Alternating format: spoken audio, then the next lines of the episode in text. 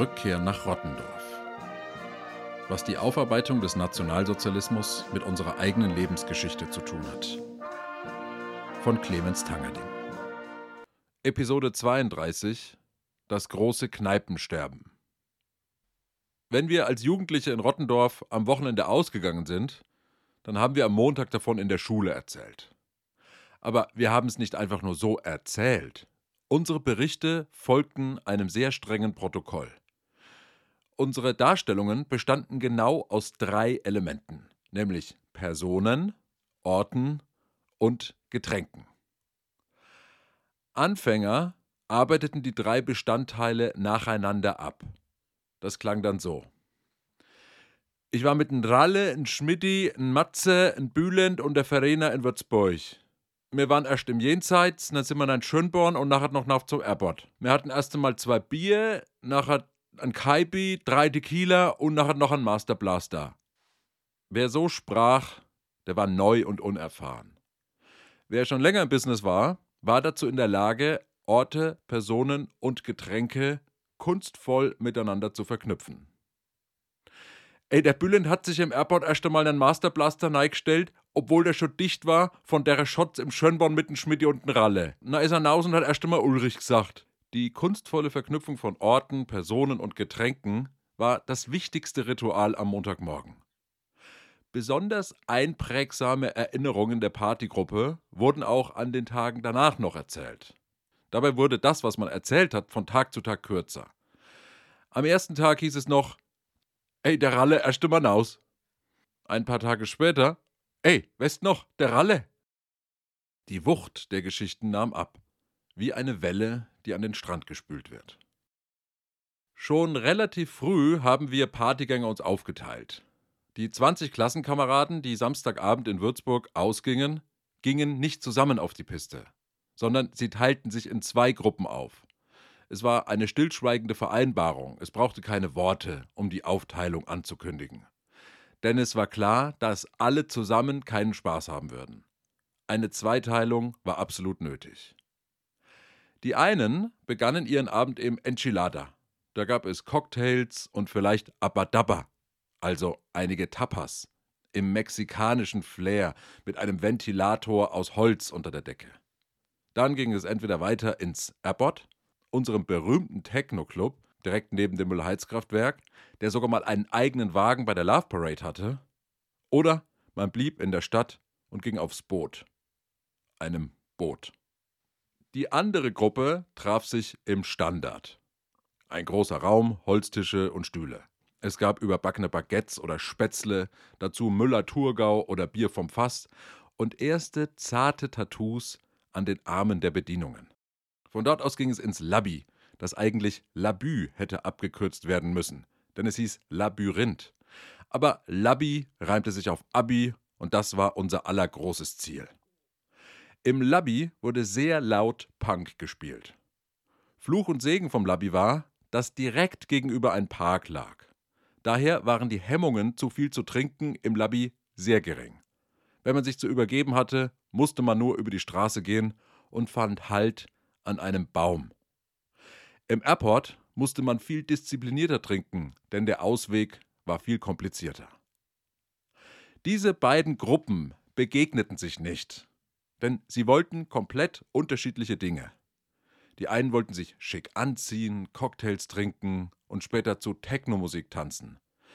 Die anderen wollten sich nur so halb schick anziehen, Bier und Wein trinken und laut Punkmusik hören, ohne auch nur jemals einen Fuß auf die Tanzfläche zu setzen. Außer bei Enter Sandman von Metallica. Die Band hieß übrigens am Anfang bei uns Metallica, weil wir im Englischunterricht gelernt hatten, dass man I wie I ausspricht. Metallica. Erst in der Kollegstufe haben wir von den Ausnahmen erfahren. Metallica. Na gut, dann ebenso. Ich habe immer zur zweiten Gruppe gehört. Erstens, weil ich kein Techno mochte und zweitens, was viel wichtiger war, weil ich nicht genug Geld hatte für einen Latin Lover im Enchilada. Im Labby gab es freitags Doppeldecker, zwei Flaschen Bier zum Preis von einer. Immer wenn wir wieder zur Bar gegangen sind, hatten wir so ein überlegenes Gefühl, als würden wir den Laden finanziell ausnehmen. So wie beim All You Can Eat beim Vietnamesen. Im Nachhinein interessant war, dass sich die Getränkeauswahl an der Karriereplanung orientiert hat. Mitschüler, die BWL studieren wollten, tranken Cocktails. Und Klassenkameraden, die Sozialarbeiter werden wollten, tranken Bier. Auffälligerweise mochten die, die Cocktails tranken, gerne Techno und die Wein- und Biertrinker lieber Punk und Rock. Die Cocktailtrinker versammelten sich also im Airport und sprachen über ihr kommendes BWL-Studium und die Bier- und Weintrinker trafen sich im Labby und tauschten sich über ihre Sozialpädagogenträume aus. Und die Mediziner? Sie teilten sich auf die beiden Gruppen auf. Nicht umsonst konnte die Frage, ob Medizin ein sozialer Beruf ist oder eben ein naturwissenschaftlich-technischer, nie eindeutig beantwortet werden. Die, die Cocktails tranken, Techno hörten und BWL studieren wollten, waren auch eindeutig die gesitteteren unter uns. Mein Freund Hannes und ich haben mal im Labby eine große Portion Pommes bestellt und als der Teller über die Bar gereicht wurde, sind wir am Rücken irgendeines Punks hängen geblieben und die Pommes lagen am Boden. Wir taten das, was man tun muss, wenn man 18 ist, nachts um drei Hunger bekommt und genau noch 8 Mark in der Hosentasche hat. Wir sammelten die Pommes vom Boden auf und aßen sie. Da gehen wir nicht hin, das ist so ein BWLer-Laden. Dieser Satz war eine vollkommen anerkannte Kneipenbewertung. Wenn wir sagten, das ist super nett da, das hieß nicht, dass der Wein gut war oder die überbackenen Baguettes mit besonders viel Liebe zubereitet waren, sondern das hieß, da saßen Typen wie wir. Und die Bedienungen, die zum Tisch kamen, hatten schon das Hauptstudium von unserem Traumberuf erreicht. Normalerweise haben wir also getrennt gefeiert. Und es gab mindestens zwei Gruppen aus unserer Klasse, die sich den ganzen Samstagabend lang nicht begegnet sind. Und manchmal war von einer Gruppe eine Teilgruppe erst im Kino Bavaria und kam dann ins Enchilada nach, weshalb die frühen Enchilada-Gänger für acht Personen reservieren mussten, aber erstmal zu dritt waren und zwei Stunden lang die leeren Sitze für die Kinogänger verteidigen mussten. Dieses Reservieren und dieses Warten auf andere habe ich immer gehasst. Als ich nach Berlin gezogen bin, gab es Abende, die stressiger waren, als Samstag bei Ikea einzukaufen. Erst trafen wir uns in einer Kneipe, es war noch alles gut. Dann bekam irgendjemand einen Anruf, dass Freunde von ihm in der Nähe in einem anderen Laden waren. Also hin? Na gut. Nein, halt, das geht nicht, weil irgendjemand aus unserer Gruppe seinen Freunden gesagt hatte, dass wir genau in dieser Kneipe sitzen. Aber sie kochen noch in der WG und kommen dann erst später. Also, was tun? Aufteilen, bleiben, gehen? Immer mussten wir noch auf jemanden warten, den Laden wechseln, obwohl wir gerade doch so gemütlich zusammensaßen wie früher und Spaß hatten. Ortswechsel waren übrigens immer potenzielle Stimmungskiller. Du saßt in einer Kneipe zusammen und hast Quatsch gemacht, und in der nächsten Kneipe mit denselben Leuten war es plötzlich angespannt oder irgendwie gequält. Diese Augenblicke hielten aber eh nicht lange an, weil irgendjemand wieder einen Anruf bekam von irgendeinem Jorge, der mit seinen Freunden noch dazustoßen wollte, aber jetzt erst im Wedding aufbricht. Manche haben auch angerufen, wenn wir auf einer Party waren und haben gefragt, lohnt es sich noch zu kommen?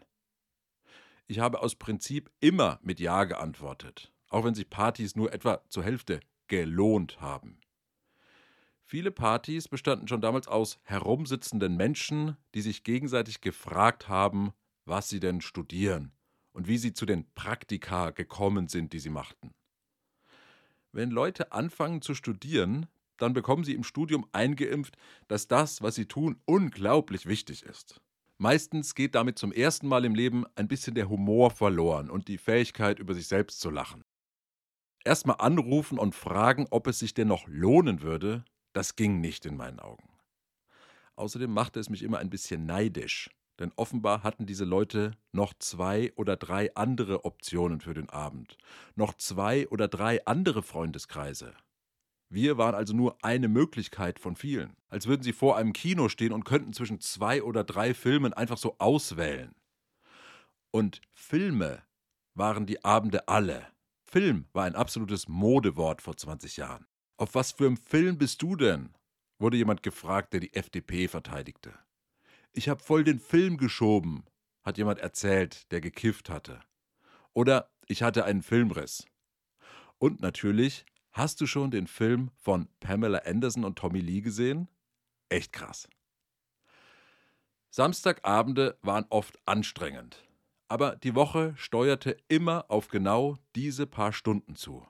Wir überlegten ab Mittwoch, was wir tun sollten, wir verdienten Geld, um Samstag genug Budget zu haben, und wir trafen uns Sonntagabend zum Tatort schauen, weil wir keine Aufregung mehr vertrugen und ruhig schlafen wollten.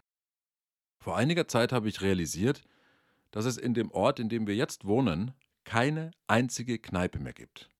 Wir leben in Luckenwalde, Brandenburg. Von uns sind es 30 Minuten mit der Bahn nach Berlin-Südkreuz. Hier leben 20.000 Einwohner, womit in Luckenwalde auch Frauen mit gemeint sind. Es gibt einen Irish Pub, aber keine Kneipe mehr. Die Jugendlichen hier haben sogar mal eine Petition an die Bürgermeisterin geschickt, weil sie einen Ort zum Feiern gesucht haben. Aber daraus ist nichts geworden. Es hat sich zwar ein Waldgasthof bereit erklärt, ab und zu mal eine Party für die jungen Leute zu schmeißen. Aber genau das wollen die jungen Leute eben nicht. Da ich eine Journalistenausbildung absolviert habe, weiß ich, jetzt muss genau ein Satz kommen. Und das ist kein Einzelfall. Ist es wirklich nicht. Luckenwalde ist wirklich kein Einzelfall, denn wohin man schaut, gehen die Kneipen ein. Für die ganz großen Städte wie Berlin oder München gilt das vielleicht noch weniger, aber in mittelgroßen Städten ist das große Kneipensterben in vollem Gang. Die Landflucht ist wahrscheinlich erstmal der Hauptschuldige an diesem Drama. Wenn man in den neuen Ländern durch alte Dörfer und Städte fährt, versteht man das sofort. Was bin ich schon an goldenen Hirschen, Dorfkrügen und deutschen Höfen vorbeigefahren, bei denen die Rollläden für immer heruntergelassen waren. Besonders bitter sieht es aus, wenn Plakate oder Aufsteller noch für vergangene Veranstaltungen werben. Kesselfleisch essen am 28.07.2017. Die Gaststätten sterben aus. Und ich bin gespannt, wann deutsche Intellektuelle verstehen, dass es keine Stammtischparolen mehr geben kann, weil es keine Stammtische mehr gibt. Jugendliche verbringen heute die Samstagabende viel häufiger zu Hause, als wir das taten. Sie gehen viel weniger aus. Sie treffen sich daher auch weniger mit anderen Jugendlichen, die entweder dasselbe wollen oder eben was ganz anderes. Sie können sich nicht mehr aufteilen zwischen der Bierkneipe mit überbackenen Baguettes und der Cocktailbar mit Tapas. Sie stehen nicht mehr vor dem Kleiderschrank und überlegen, ob sie das Metallica-T-Shirt über dem langarmigen T-Shirt oder unter dem karierten Hemd tragen sollen. Sie können nicht mehr am Samstagabend den Vater anrufen und ihn bitten, noch ganz schnell Geld zu überweisen. Ja, Sofortüberweisung. Sofortüberweisung muss da stehen ja, du kriegst es zurück. Sie dürfen nicht mehr ewig warten auf Freunde, die eigentlich schon vor einer Stunde da sein wollten und wegen denen man jetzt doch extra gewartet hatte. Sie dürfen nicht mehr nachts um eins plötzlich Englisch sprechen, weil der französische Mitbewohner einen koreanischen Freund mitgebracht hat. Sie dürfen nicht mehr am Sonntag nach ihrem Fahrrad suchen. Und sie dürfen nicht mehr glücklich sein wie ein Kind, weil sie beim ersten Tageslicht noch eine Dose Ravioli im Küchenschrank gefunden haben. Dieses Kneipensterben ist wirklich eine traurige Angelegenheit. Und wenn ich lese, dass das Rauchen und Biertrinken unter Jugendlichen stark abgenommen hat, 2022 sogar auf dem niedrigsten Stand seit Beginn der Aufzeichnung, dann denke ich nur, ihr habt euch diese Auszeichnung nicht redlich verdient. Ihr würdet noch genauso quarzen und picheln, wenn ihr könntet. Aber die Kneipen, in denen wir das noch getan haben, haben einfach dicht gemacht. Gibt es überhaupt irgendetwas Gutes zu dieser Entwicklung zu sagen? Vor 100 Jahren waren Bars und Gaststätten gefährliche Orte, es gab Schlägereien ohne Ende. Vor 90 Jahren noch viel mehr.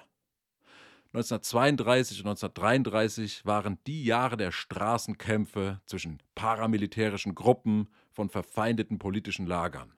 SA gegen Reichsbanner Schwarz-Rot-Gold, Rotfrontkämpfer gegen Weltkriegsveteranen, Rechte gegen Linke. Man lauerte sich gegenseitig auf Und wenn die verfeindeten Jugendlichen aus der Kneipe kamen, dann gab es Dresche. Auch zu unserer Zeit gab es noch manchmal Schlägereien vor der Kneipe oder vor dem Club. Man könnte also sagen, wenn Jugendliche nicht mehr in die Kneipe gehen, dann leben sie sicherer. Außerdem leben sie gesünder, haben mehr Geld übrig, sie sind ausgeschlafener und wacher und können sich besser auf ihre Ausbildung konzentrieren. Aber sie wissen eben auch nicht, wie es sich anfühlt, zu sehr lauter Punkmusik Pommes vom Boden zu essen. Straight